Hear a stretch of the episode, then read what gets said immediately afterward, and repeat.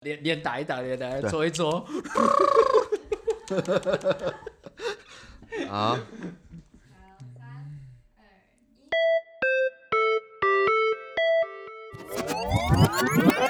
杨明 Podcast。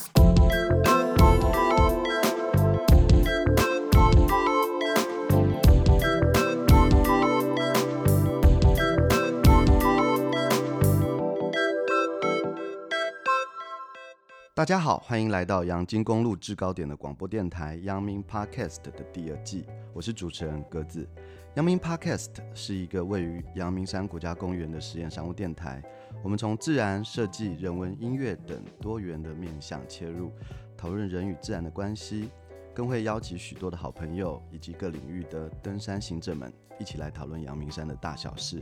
开启国家公园更多有趣的可能。第二集呢，我们会用六集的步调跟大家一起谈谈人与自然的特殊连结，台湾山屋的多元可能性，还有阳明山独有的生态面貌等主题。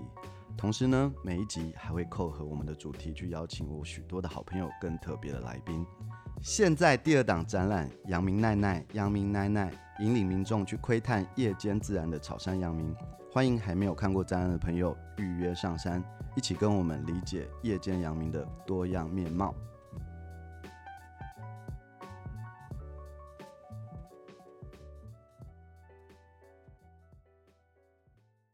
嗯，大家都知道，呃，阳明实验山屋自从开幕以来，获得了许多朋友的呃好评，然后大家也觉得这个地方是一个很有趣、有别于以往国家公园给人的印象。那许多的朋友也会问我们说，诶，所谓阳明山屋，到底山屋是什么意思？那很多在台湾攀登百岳或在国外旅游攀登经验的朋友们，也针对山屋这件事情，有了许多在网络上啊，或者是各种议题上的讨论。那如果大家稍微留意，呃，这一年来很多人对于山林资源的开发，会发现像屏风山屋啊，或者是呃即将在雪山新建的这个新的山屋。都有很多的讨论。那我们这一集呢，就邀请到呃非常好的朋友，就是果果，他是地表最强肌肉男哦。那他 最近也是回到呃台湾稍作休息，做了很多有趣的事情。那我们就邀请他来跟我们聊聊，就是关于商务的种种面貌跟对于三菱教育的想象。那我们请果果来跟大家打声招呼。大家好，我是果果，对，名是吕中汉，对，不要再写错了。那那个，什么东西？不知道，我们是要跟大家打声招呼而已嘛？我们一般不是，嗨，大家好，我是果果，那很高兴能来参加这个 podcast。OK 哦，那。呃，我还记得当初这个阳明 Mountain Lab 刚开幕的时候，其实我们有做一个 preview，那有特别邀请了很多原本就在从事登山运动，那呃，简单来讲也是我呼唤他们，他们应该会比较理我的一群好朋友。那果果就是其中一个。那我想问一下果果啊，你那时候呃听我在山下讲我们这个计划，然后你真正上山之后，你感觉到这个？阳明 Mountain Lab 就是这个实验山屋，嗯、呃，你的第一印象跟你在里面看完这个展览绕一圈喝咖啡之后，你的一些想法。哦，嗯，我上次去应该是半年哦，还是、嗯、还是快一年了，我已经忘记了。应该是在我出国前，大概七月左右，七月初。对，对啊，对啊，所以应该蛮蛮 蛮长一段时间。那那时候原本我们一开始好像在。你那时候跟我聊的时候，那我觉得这个点子很酷，就是能在一个那个山上，然后以呃以往看到了不同样的山屋的样貌这样子。那我觉得，呃，我第一个印象一进去，呃，当然有一个咖啡咖啡喝咖啡的一个空间，然后可以在那边，呃，算是算是该怎么讲？就是，找不到形容词，就是比较轻松了。哎，进到一个山屋是马上让人家觉得，哎，这感觉起来不像是一个好像要住宿的山屋，对，然后算是一个休息的一个空间。那那里面还有，我觉得比较印象蛮深刻的是它那个地图，就是那个那个楼梯楼梯那个地图，那会马上就可以 catch 到那个这整个环境啊，然后路线啊，对啊，然后还有一些等高线的一些样貌，对，然后到楼上，楼上我觉得又是一个不一样的空间，就是一个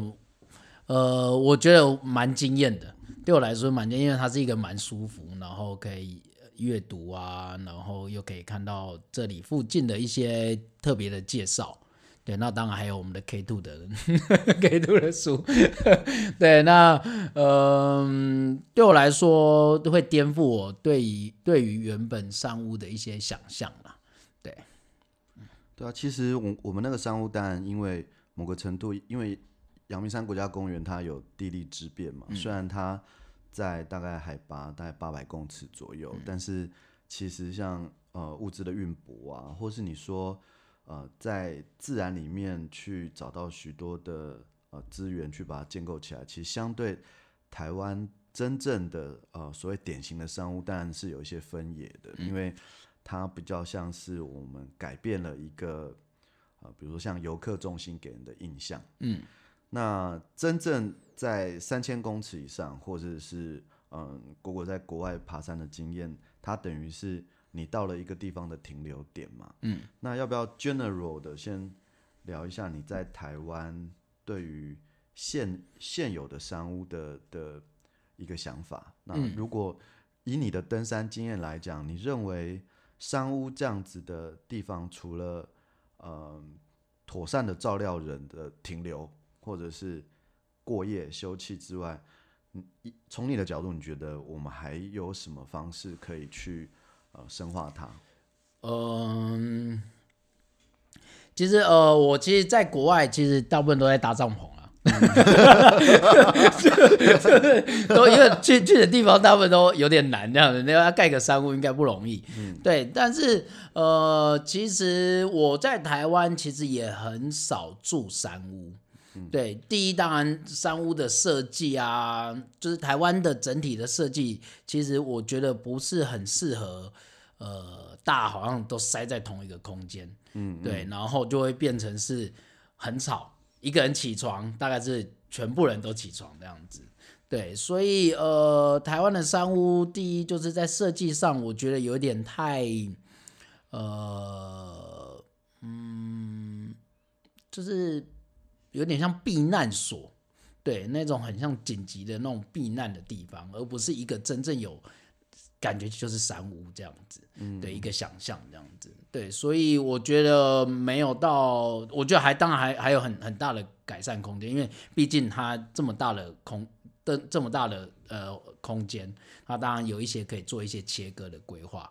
对，那比较有趣的是，哎，我们会看到排云排云山屋，它有做一些空间的。呃，就是隔开来，对，那当然会增加一些就是噪音啊什么的，可是它那隔隔音又又有点烂，就是你可以听到隔壁的一些一些声音啊，或是走路啊，咚咚咚咚咚咚，其实都不是一个，我觉得那个是硬体上面是可以改善的啦，对，所以呃，我对台湾的山屋其实也有一些想可以改变的啦。那当然，我到国外之前，小时候去韩国，那那个山屋有有暖气，嗯嗯，对，就是会觉得哇，一进去就是冰天雪地，然后马上就可以哇，有一个温暖的地方，然后其实有一个地方是可以让呃我们的湿的东西是可以马上可以烘干的，对，因为毕竟呃山屋本来就是要我我对我来说应该是要一点舒适度啦。对啊，然后可以马上让你可能干的东西是可以分开的，干湿可以分开来的。对，那我觉得那会提升很大的品质。对，那再来，我觉得还有一个是要改善的，或是有一些不一样。我觉得我们可以做的是厕所。但之前我跟敏佳什么讨论过，嗯嗯嗯，其实我觉得台湾其实真的可以来想办法改变这一块，对不对？厕所，因为你只要厕所好，这种弄整个。整体的感觉就会好很多，那你住的品质就会拉拉起来。对，哦，的确，因为我们每次爬山，其实山屋因为有它有容量的问题嘛，所以呃，最怕的就是你明明已经到了一个休息的地方，然后你要去上厕所的时候，然后挖到一些惊，挖到一些惊喜。对、啊，那真的会让你整个，嗯、呃，你要休息，或者是心情上，或者是你对于，呃，呃，已已经到了一个自然的地方，却却嗯，发现人为的问题，创造很多对于自然的这个，呃，你要说保育的冲击啊，或者是嗯、呃，整洁度上都会有。呃，很多的不方便。对啊，对，没错。对，其实刚刚聊到，比如说像像我们共同的一个好朋友敏佳嘛，他其实是一个摄影师，嗯、但是他这几年来，其实从他家开始研究啊，对啊，开始研究一些生态厕所，然后呃，最近我知道就是他们在那个屏风山的的营地做了一个真的呃，看起来它的品质啊，或者是舒适度，甚至做了一个生态。厕所的 demo 嘛，所以其实呃，离聊到这个关于山屋的设计，或者是我们聊到说呃，登山的停留这件事情，其实常常会听到有各种的说法。嗯，有人会觉得说，你就是越低度的开发，或者是你尽量保持所谓的原始啊，那对山是最好的。对，但是很有趣的是，呃，就常。跟朋友在开玩笑，就说现在有很多日本或者是国外的友人来台湾爬山的时候，都觉得说，哇，你们你们台湾人真的就是很很很这个怎么讲？很 free，应该说很注重这个登山的困难这件事情，所以哦，连连这个住宿都要采取一种呃极限，就是哎、欸、到这里哦不不能太舒服，我就没有这种。修行或者是 没有那种荒野的那种感觉，没有荒野感。但是，呃，所以其实也蛮想跟国友聊一下你，你你认为开发这件事情是什么意思？对，就是嗯、呃，我我个人觉得，就是因为我们台湾整体的登山的水准跟整个概念，就是探险的概念，还没有到一个呃可以呃。跟大自然取得一个平衡的状态下，那我觉得现在我们看到的现象就是一个营地，然后到处大家都乱搭帐篷，嗯，对，然后甚至排遗是到处都看得到，你会看到一些白色的棉，白色的一些棉花球啊，对，就是一大堆，甚至还有一些人是直接就像我上次去爬山。就有人直接搭在路中间这样，哦，Oh my God！你在看到就觉得 Oh my God！然后，然后我还在那边大骂的时候，就呃就是可能是有队伍在那边这样啊，我还要我要觉得不能不能自己还不能就直接骂，对，就是这样，我觉得是很很奇怪的，对，所以我觉得我们台湾其实在便利性其实是很够的。那我们怎么去找到一个平衡点？就是可能我们把一些好的路线，可以诶、把它规划成国家级的一个一个程度。那它路线上面可能是有一些流笼啊，或者是有一些呃可以运输的东西。那我们可以把这些排移可能很快速的再下山。然后如果要做什么工程，然后就可以把一些好的材料拿诶、送上山，然后把它规划成一个比较好的国家级的步道。甚至世界级的步道，那我觉得那个才是对于整体的观光啊，或者是对于环境的负荷，才有办法达达到一个很好的有效率的改善啊。对，呃，其实我我是觉得说，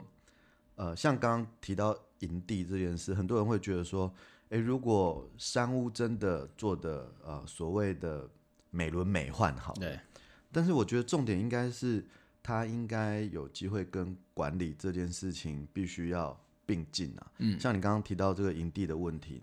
啊，其实你不管商务盖得多好，那如果你的人员人员的管制，对，或营地的使用方法，它它没有受到一个更好的呃管理规则的的照料的话，其实是蛮不可能达达到呃达到所谓你刚刚讲这个呃。光是厕所的问题，对啊，对啊，对。啊，所以呃，他在呃人数的降载这件事情会关系到你在探险的视野，嗯，就是其实有一些环境，其实我们是可以把它分散掉的，因为有一些点，它可能是一个很好的点，然后能有一个小的平台，其实它是可以容纳可能一两顶帐篷在那边，然后可能弄一个可能类似生态厕所的一个小规划，那其实就可以分散每个人不一定要统一集中在一个大山屋里面。那欣赏的东西，或者是大家在那边只其实就只是啊，就是一些该怎么讲啊，一起床就啊起床喽，然后。我我没有起床，可是全部人都起床了，这样，或是你收东西、稀稀疏疏，其实很容易去做很多干扰。因为我们其实，在探险，其实应该是，呃，你会自己很近的在森林里面去，然后类似小团体一样，而不是像蔡奇亚。那其实那个会限缩我们对于探险的想象。对啊，我知道果果他自己在这个全人中学也是有担任所谓的。要怎么称呼？是体育老师吗？或者说整个冒险教育的一个导师啦？呃、对，那呃，那你应该也有也有蛮多次所谓带领着学生团体上山的这个经验。嗯，那当你呃刚刚比较聊的是你个人经验嘛，但是当你成为一个领导者或照料者，你在照料一个团队上山之前，或者是在上山的停留甚至住宿这件事情。你可以跟我分享一下，你都跟学生他们灌输什么样的观念吗？哦，其实其实蛮有趣的。其实我在做登山教育啊，或者是我们学校在做登山教育，呃，也只能说大概就是完全不太是主流的一个方式啦。嗯，那很好玩的是，因为我们做了二十几年了，对，迈就是迈向二十七年，对，那。我们让我们学生是自己做一个探险计划，嗯，那他们要自己想办法，呃，带自己的同学，然后自己背自己煮，然后甚至可能在做这个计划前，他们要学过一些技术啊，跟一些知识，对，那他们就会有一些自主能力，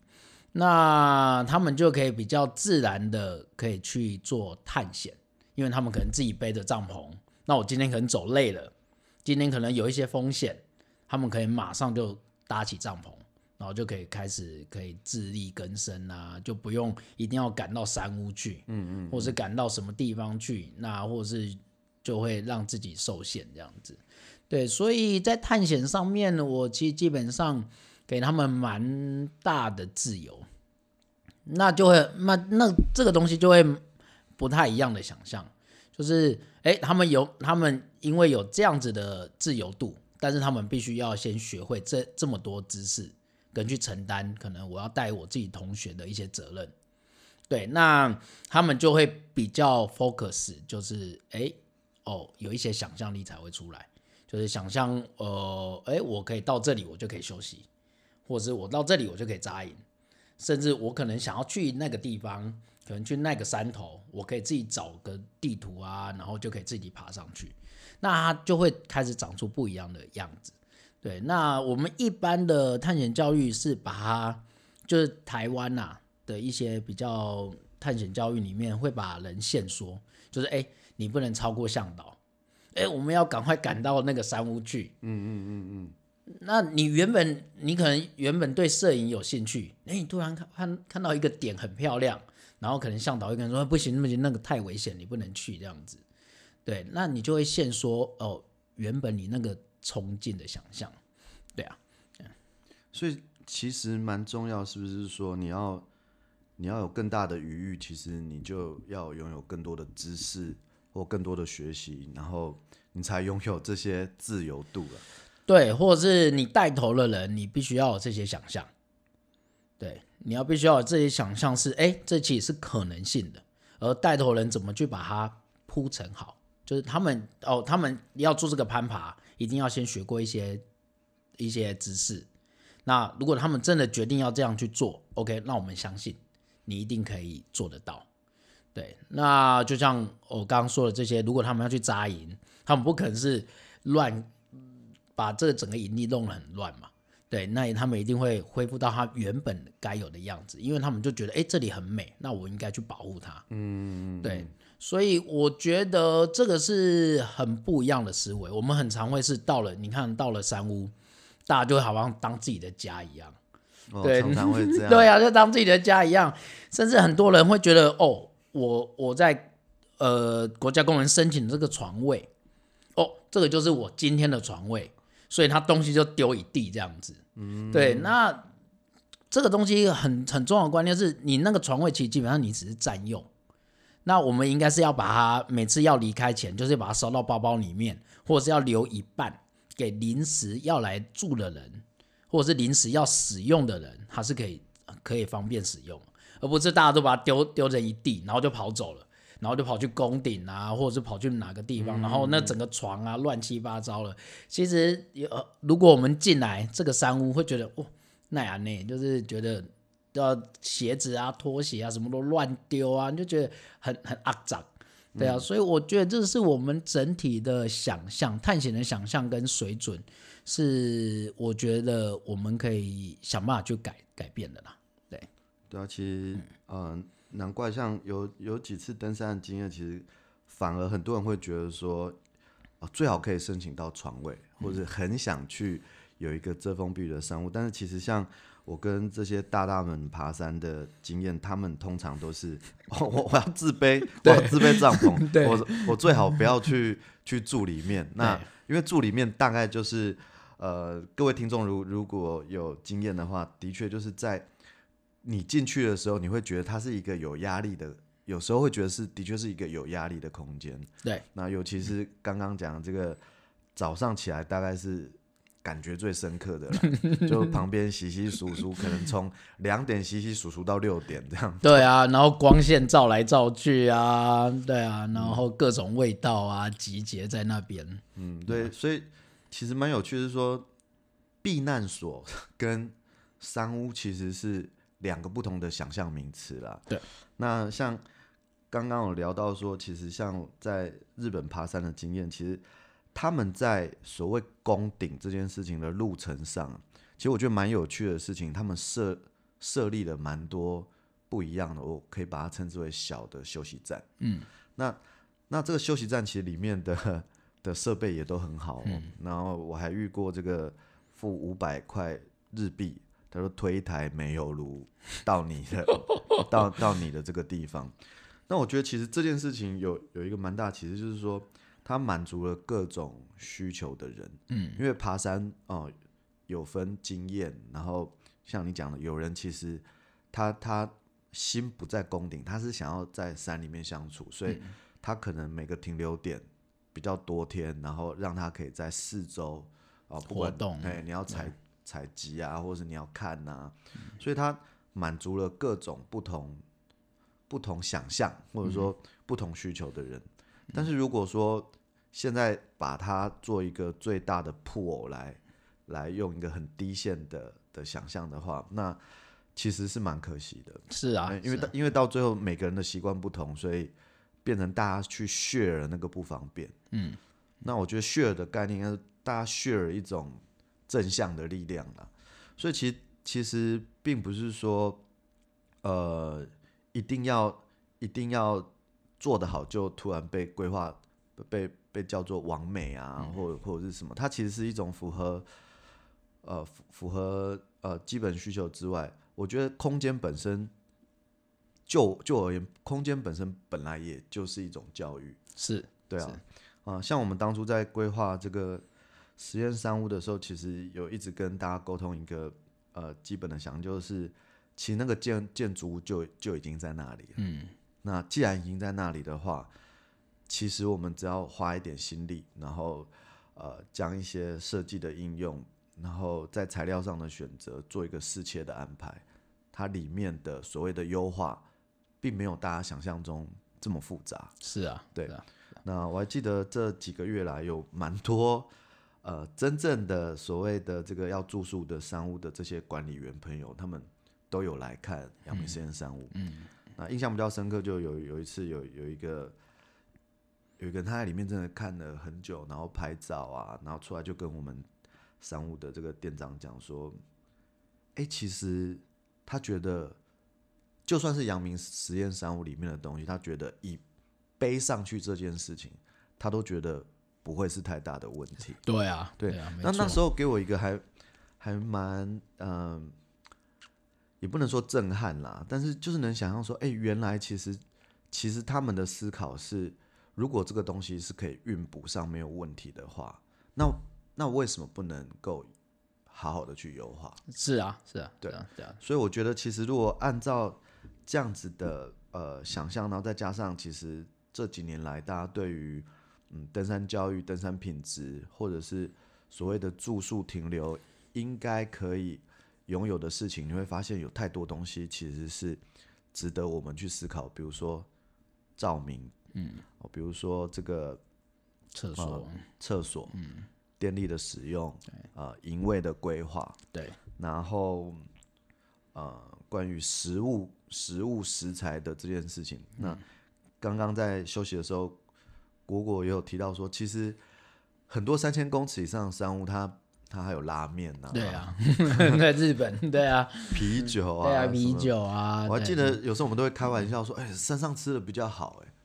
没错，因为自己的行动粮，对啊，其实有时候带的是没有那么爽的啦。没错，没错，没错。我说的就是，其实硬体的硬体的设备，其实基本上像运补这些东西，其实台湾其实有很有有足够的技术跟这些科技，我要这些灯光啊，其实是我们可以在硬体上面做一个很大的改善。那我们就是想，我们的想象力到底是要把它做成是国家级。还是避难级，还是你要把它变成是世界级的一个一个规划？那我觉得那个才有办法改变一些我们对于探险的想象，甚至美感。嗯嗯，对，我们其实是嗯，就是对于啊，竞赛点后，S I 赢点后，对，那我们是不是可以把这东西再把它拉到更好的层次？对，然后像这呃现在那个屏风山屋，嗯、其实你从外面看其实就很有美感嘛。嗯，对啊，你就会觉得哇，这是很很能住进去的一种感觉。对，那我觉得那个是未来，呃，我觉得下一代甚至下下代可以做的啦。而、啊、我们这一代就是想办法把硬体看看有没有办法改变这样子。对。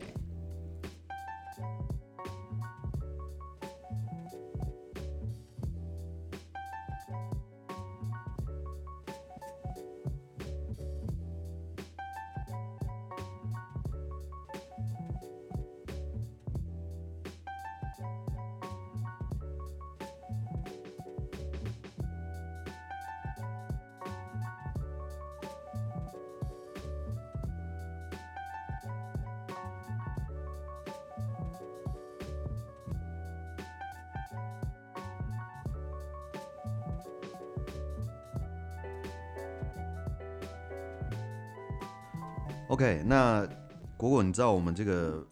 电台其实还是有很多的这个教育意义的，哦，所以呢，我想说，想要借由你的经验，可不可以告诉大家说，哈，如果如果你是要所谓自卑障，嗯，然后你在呃所谓的这个三千公尺，我们称为百越这样子的的山里面行进的时候啊，要找到一个。对的营地，嗯，那你要准备什么样子的事情？还有你要怎么样降低风险？嗯，还有什么叫做一个适当的营位的选择？嗯嗯，其实呃，我这些年呐、啊，其实我这些年除了会自己背帐篷，其实我大部分除了背帐篷，我可能还会呃，可能有时候在路线上面，如果它是一个比较简单的。或是可能营地比较不够的，我可能会带吊床，对，就是它就变成是我的帐篷，对。可是这个也是不同的想象，对，因为你，你可以睡树上啊，或者是像我可能有时候雪地，哎，但是睡树上听起来好像是你们身体构造比较不一样。不会，其实如果你买好一点的充气睡垫，这 然后你把它拉直的话。对，就是拉拉撑的话，其实不是我我我觉得你要先按照等级、嗯、对、哦，然后还有就是 身体构造练到另一个程度的 的这种，我觉得一开始还是给我们的听众一个 general 的判断。对对对对对，所以所以我先我先不要那么快爬树。我知道我知道，我的意思是说，我先打开大家对于睡的想象。哦、OK OK OK，对对对，这也很重要。除了你要搭帐篷在里面睡。那我刚刚说了，也可以睡在树上，然后或者是呃，哎、欸，其实睡树上其实有不同的感觉啦。真的真的还蛮不错的。哦，我我我们之后可以办一个这个树上体验的两天一夜的行程。对啊，然后或者是露宿。嗯，对，其实呃，我们其实睡觉的地方其实它其实需不需要太大的空间，可是它需要一些可能有遮风啊什么，你可以找一些地形。对，那露宿我也常做，所以我常拿露宿带一个睡袋，我就到处睡这样子。对，那再来就是。其实不一定是真的要躺着睡，嗯，对，其实有一些地方是你可以半躺的。其实如果那个地方是很舒服的，其实我觉得半躺着睡其实也是蛮不错的啦。对，那呃，当然呃，如果我去睡，我一定会带一个呃那个猫铲，嗯，对，因为有时候要上厕所啊什么的，我觉得对于环境，那光。呃，环境的规划就是一个很重要的概念，就是我来了就是这个样子，我离开了就是尽量恢复原本的样子，这样就好了。对，就像你可能那个猫铲要用，你挖出来的的的土，再用原本的方式再弄回去，这样就可以了。对，那这是最基本的概念。那呃，再来就是呃，我像去住呃，如果是要帐篷啊，或者是睡，我一定会有个地铺。对，那会把就是隔开来，对，然后第一，你可能会让自己的装备比较干净；第二，你这些东西就放在这个这个地铺里面，就是你使用的空间里面。对，那我觉得这是一个基本的观念了，就是我用了多少的环境，那就是在那个环境里面做最最少的对于环境的负担，这样子。对，那再来，呃，如果要住宿。呃，我我现在都会带影灯呐，就是不会只用头灯呐，就是我个人现在习惯是蛮蛮常用影灯的，嗯，因为那会比较浪漫一点，然后也会比较舒服一点呐，对，所以呃，那还会带绳子，因为绳子有时候你要拉一些呃帐篷的一些，就是把它拉撑啊，或者是你可能额外想要。搭个小屋顶，嗯，那其实有一个小绳子都蛮好用的，对对。那，那地形呢？关于地形的地形地形的判断，其实我比较没有太大的嗯要求，哎。就基基本上感觉果果好像在哪里，眼睛闭闭起来，好像就可以 睡，就可以睡。对，因为我可能太常客，那有时候也在躲在树洞啊。没有地形，其实基本上当然尽量找缓的嘛。嗯。但是因为台湾高山其实建筑很多，嗯，所以其实是蛮难找到一个比较平缓的。对，像我上次可能呃想要睡一个比较视野开阔的地方，那我就是在那个短建筑。那我就找到一个可能刚好建筑都会长起来嘛，嗯嗯，然后就是类似那种小小走道，那我就把帐篷直接搭在上面，可是我睡觉的地方就睡那个走道 可是你刚好就可以这样塞在里面，对，那我觉得这也是一种，可是我对于地形，刚刚我说了，就是如果你有个地铺，然后你东西就是压下去，基本上就就没有什么问题了。对啊，那如果地形有时候我可能会整理，就是呃整理比较平坦的地方，然后让自己睡这样子。对啊，所以地形上面有判断可能有遮蔽物的地方，然后加上如果那是可整理的，那就稍微整理一下这样子。对，那我们在什么时机点其实的确是可以直接用露宿带就解决？呃，其实。所有的环境都可以啊，像我，因为我们这样应该没有误导大家说，哎、欸，好像因为这个东西是你，当然有一个很重要的是，你露宿带当然是要买，可能比较 pro 一点，对对，比较 pro 一点，比较顶级一点，不要去买那种什么几百块啊、几千块的那一种，可能大家都是要接近上万块以上的露宿带啦，因为那个就是真的可以遮风避雨。像我以前买的露宿带，其实基本上我在台风天我也都可以露宿，就是外面你就是把它这样搭起来，然后就是外面就是风吹雨打这样子，然后就哇，这个有刺激哦，下雨，可是你会觉得，哎、欸，这个露宿带真的是蛮，但是它是头部这边是整个可以拉起来，对，它是这样拉起来，然后有一个透明的就是你可以看到外面，就有点像那个太空在太空上这样。太空舱概念。对对对，所以我觉得，呃，像呃，我之前还有在雪地也是这样。那保暖也是 OK。呃，其实你有露宿带的话，跟加上你有很好的阻隔的睡垫，像可能充气睡垫或是蛋壳睡垫，就是把它弄两层，其实基本上在保暖度是不会输给在帐篷。嗯，对对。那我现在很常带的就是外帐，对，地铺，然后露宿带，因为这样很轻。对，嗯。好，那我们可以进入下一段，就是在树上睡的。哦，在树上睡，在自己在树上睡，呃，比较自由哎，因为你不只是可以找到树，甚至你可以绑石头，嗯，对，那你就是把它拉，因为现在的呃，应该是说呃，吊床其实都做的蛮好的，嗯，而且它有保暖性，对，那你外你上面再拉一个地铺，用绳子，嗯。然后拉一个地铺，其实就有点像是小帐篷，而且你不会受限于地形、地板的地形的的。哦，其实那个躺起来反而是非常舒服。对，其实那躺起来是不会比睡在地上还差啦。但一定要有两端的。对，一定要有两端拉。那你可以找树，然后或者是呃找石头之类的。那你就是尽量的拉直。对，那你这样睡就会比较不会这样弯起来这样子。对，但是我个人觉得呃。我我如果有时候觉得那里树很多的话，其实我觉得这样子睡也还不错，对啊。有我们上次去那个做这个桃园文博会的题目，其实果果就的确有搭了一个 树帐，哇、哦，那小朋友玩玩的玩疯了。对啊，对啊，而而且其实真的很舒服。对啊，对啊，所以我是觉得光刚刚讲这些营地的设计，嗯嗯嗯。就是有一些路线上面，其实如果有树的话，其实它是可以规划，可以让人家哦是睡树上的，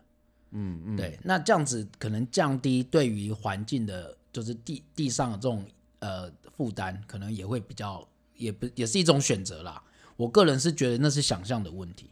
嗯，其实其实如果我们有更多的机会，是先先让你拥有这些余裕啦，嗯，因为其实就。你你要开创想象力的，你没有经验其实是无法的。是，但是如果大家能够理解，嗯，这件事情有可能可以啊、呃、做到的这个高度，嗯，树比较高嘛，好冷啊，好啦，就是就是我觉得其实像营地的规划，就马上有有立体感。对。对，那那对于啊、呃、停留这件事情，除了商务之外，其实如果呃，各位朋友有兴趣的话，我觉得可以透过各种不同的装备啊，或者是你可以先从营地的尝试，然后去增加面对大自然的这个，你要说是顺应性或者是抗性，嗯、其实都、嗯、都 OK。是啊，是啊，是啊，因为如果你只是弄一个想要睡树上这种吊床了，其实你只是立柱在那边而已啊。嗯，那那就变得很简单。有立柱，对，就立直接帮帮这个环境立两根柱子，或者是立几根柱子，然后它就是规划这个 size 的呃吊床，或者是我公我们上次说的那个三角帐，嗯，嗯嗯，它那其实它它其实不会对于环境有太大的负担，甚至它就可以拉很多的线出来，甚至可以自己盖一个那种布的屋子。那我觉得这也是一个可以颠覆我们对于山屋的想象，而不是一个只是集中管理。然后变成是，我一定要赶到那个山屋。我们很常就是因为为了赶那个山屋，然后让自己体力透支，或者是甚至你的装备是准备不足的，对，所以会造成比较更多的风险。对，那国家公园是不是现在也是有有所谓营位扎营的规定的这件事情？好像也很多人会去讨论说，哎，好像也不是说不想。不想这么自由的搭，但可能会被一些限制说，啊，这里不能啊，对，这里不行。那你你觉得这种冲突有什么方式可以找到一个平衡点吗？嗯、呃，这个冲突关键点就是，呃，我们可能会造成环境的负担嘛。就是如果我可以选择我要到处去挥霍的话，那我们我们怎么去拿捏那个信任度？对，那我觉得那个就是那就是在教育。对，你在教育上面，OK，我有我刚刚已经说了，就是我来到这个环境，我们是尽量就保持原本环境的样貌。那如果我们必须要稍微呃算是破坏吗，或者是稍微消费吗？对，那我们怎么用硬体的方式去改善？对，那呃很长我们会遇到了，可能该怎么说啊？嗯。应该是说，呃，不然这样讲，就是我们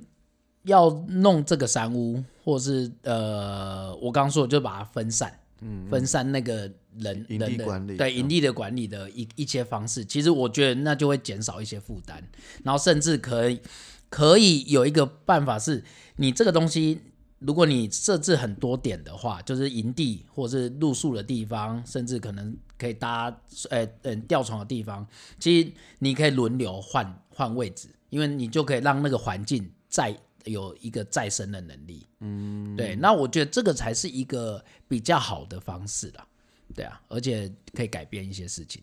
对，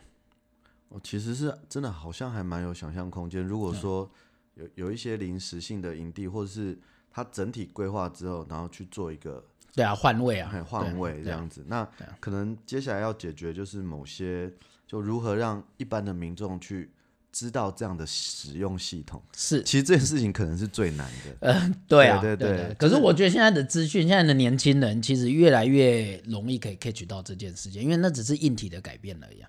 对啊，因为甚至可能那边做一个 QR code，人家看到一个 QR code，马上一扫。就会知道，哎，这里有一些什么地方是可以利用的，有一些地方是可以注意的。那我觉得那个应该是比我们这些已经有年纪的来说 简单很多了。对啊，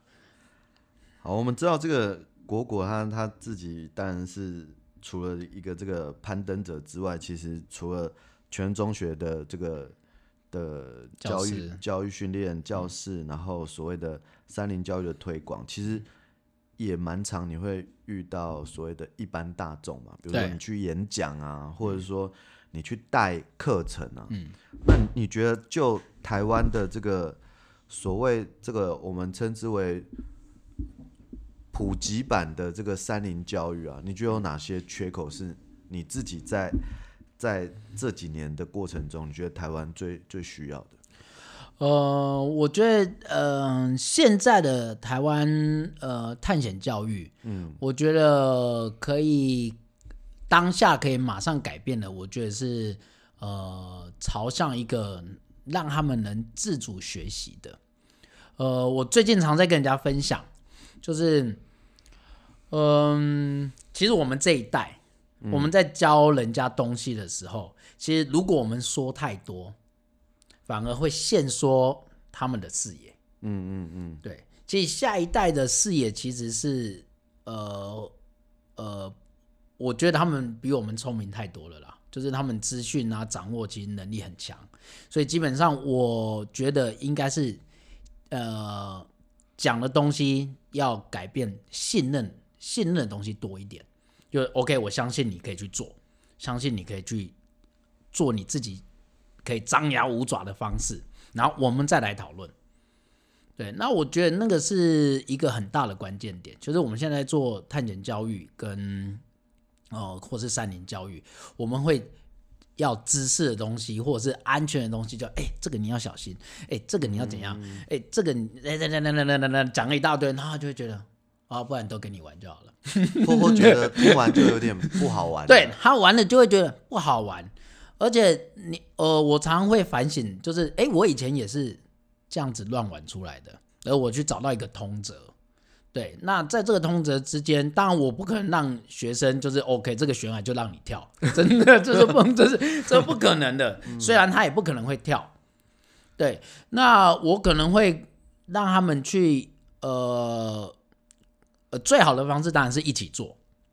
对，就是我们一起好啊！你要跳，OK。如果我觉得我 you jump, 对 I jump. 对，you jump, I jump, 对。虽然我可能老了，可能觉得我可能会想一下，对。可是，呃，我现在慢慢这些年我在改变这件事情，就是我我在反省，跟我可能会希望，哎，你你们试试看，对。那你们 当你们不行，再来回来问我。对，不然我就让你们试到，你们挫折也好，你们失败也好，或者是你们觉得很痛苦，那我觉得那个就是必经的过程。对，那我，嗯、呃，我我觉得这就是一个很大的差异啊。我们在做山林教育或者是探险教育，呃，基本上就是从错误中学习嘛。那从错误中学习，我们因为我们有一个 idol，就是我们会长成这个样子。一定是我们也是这样闯过来的，嗯，所以他们一定要让他们信任，信任，哎、欸，你这样做其实是有机会的，然后是做得到的，而且是可以放手去做的，对，而不是我变成一个一个死板的样子，就是哎、欸，这个不行，那个不行，那个不行，那他就会觉得，嗯，那我到底要干嘛？对，其实聊起来很有趣，因为，呃。就所谓的呃，我我们回回到一个比较大大层级的管制，好了，嗯、管制通常就是以禁止对。为为优先嘛，然后以安全为第一原则嘛，对，然后因为又有所谓，如果是以国家公园的角色，他不希望任何人出事，嗯，那其实郭郭的做法，我觉得听起来是很有道理的，因为否否则怎么叫冒险，对不对？对，但是他他又刚好卡在这个。呃，如果是由上而下，跟所谓这种，嗯，可能需要各种尝试的这个冒险教育的这个态度啊，我我我觉得我听起来是能够呃完全能够理解。嗯、那可可是可以请问一下，古尔说你怎么培养他们的余裕吗？就比如说他们要玩嘛，嗯、那比如说你们之前的 training 的过程是什么？你不可能一开始马上就把他们。带到最难的这一步，这样子。对，那那这个过程可以跟我们讲，你你是怎么规划吗？OK，呃，其实呃，一开始他如果他想玩，嗯嗯嗯，他一定会想办法嘛。重点是，如果他想玩，他一定会想办法，而不是我跟你说这个好玩。对，那呃一开始这一步就会不太一样。对，所以他当哎我跟你说哦好，那我们今天呃举个例子好了，我们今天去攀岩好了。他如果说我才不要嘞，攀岩很无聊，对，嗯、那 OK，那那我们就不要玩嘛，对啊。如果你这种觉得无聊的话，那我们去干嘛？对，可是我们可以玩一些什么团体游戏？如果那不然你想玩什么？哦，我们想玩捉迷藏，我们想玩一些，好好，那我们就来玩，而且我们就认真的玩。对，那 OK，那我们回到，如果他想玩攀岩。那 OK，那我们比如在山里面就要躲，就躲个半年再出来。大部分可能七天就出来，七天，行头粮吃完了。对对，就是，嗯、呃，像我很常会是不会马上就是要有一个呃该怎么讲，就是马上限缩他们的想象了。就是 OK，那我们今天要攀岩，或者是要去山里面待三天。好，那我们。一开始一定不敢嘛，嗯，对啊，或是哦，我也不可能说哦，那你你爬你爬，对啊，你你你你背看买的嘛，你背啊你背嘛，你真正搞背你的背去嘛，再搞，对啊，你再搞你的背嘛，对啊，那他一定会遇到困难嘛，嗯，那或是他一定问啊，那这个到底要怎么爬嘛？呃，那怎么爬？好啊，那就开始操作了嘛，那操作就会呃，我们不可能像可能今天叫你哦。那格子，这个你可以有办法站在这上面，对，格，你可能会说靠背哦，这个我脑壳脸，对吧？对吧？但是我们可能会有一个办法嘛，就是哎，我们可以叠木头啊、桌子啊、椅子啊，那你就可以站在上面了嘛。嗯，所以它一定会有一些步骤，那这个步骤其实是要带着他想象。对，如果是他自己想办法过去，你在旁边。推一下或什么对之类的，或是你可以带着他想象，让他知道这个可能性，而不是马上把可能性讲完。我们常常会说啊，这里不可怜啦，对，或者是啊，这个你很麻烦啦，对，那其实基本上就会让他没有那个可能性。你要让他带动一些哦，你可能学一些技术操作，嗯，哦，你可能知道哦，这些地图判读可能哪时候会有一些问题，而他开始觉得他觉得做这件事是有可能。那接下来他要怎么长，那就是他的事情。对，那我觉得我们在做基础建设，其实就是在做这个。嗯嗯，呃，我们会教他一些知识啊，一些判图，然后做一些实际的操作，让他开始摸熟了，他就知道哦，那我可以做更大的事情。那那这样就好了。对啊，所以基本上我刚刚说的态度这个东西是最主要的，就是不要马上把它讲死。我们的上一代就是很把很很把很多事情都讲死。然后让我们只能长这样子，但是也没有关系，因为这是时代在进步了。我我相信时代都在进进步了。那我们是懂，我们是比较多一点的反省。那我们就是希望下一代，呃，不要被我们讲死，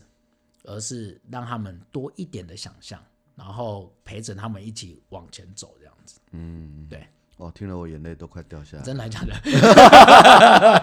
不然我们做做那么多年的教育，是啊对啊，对啊，那嗯，这其这其实是真的很需要翻转。我记得我们上次带小朋友去爬山，其实到最后都在照顾老师。对，老师他们比较害怕。对啊，但学生其实他们他们有些根本是第一次，他们就是自己分配什么背水壶啦什么，然后。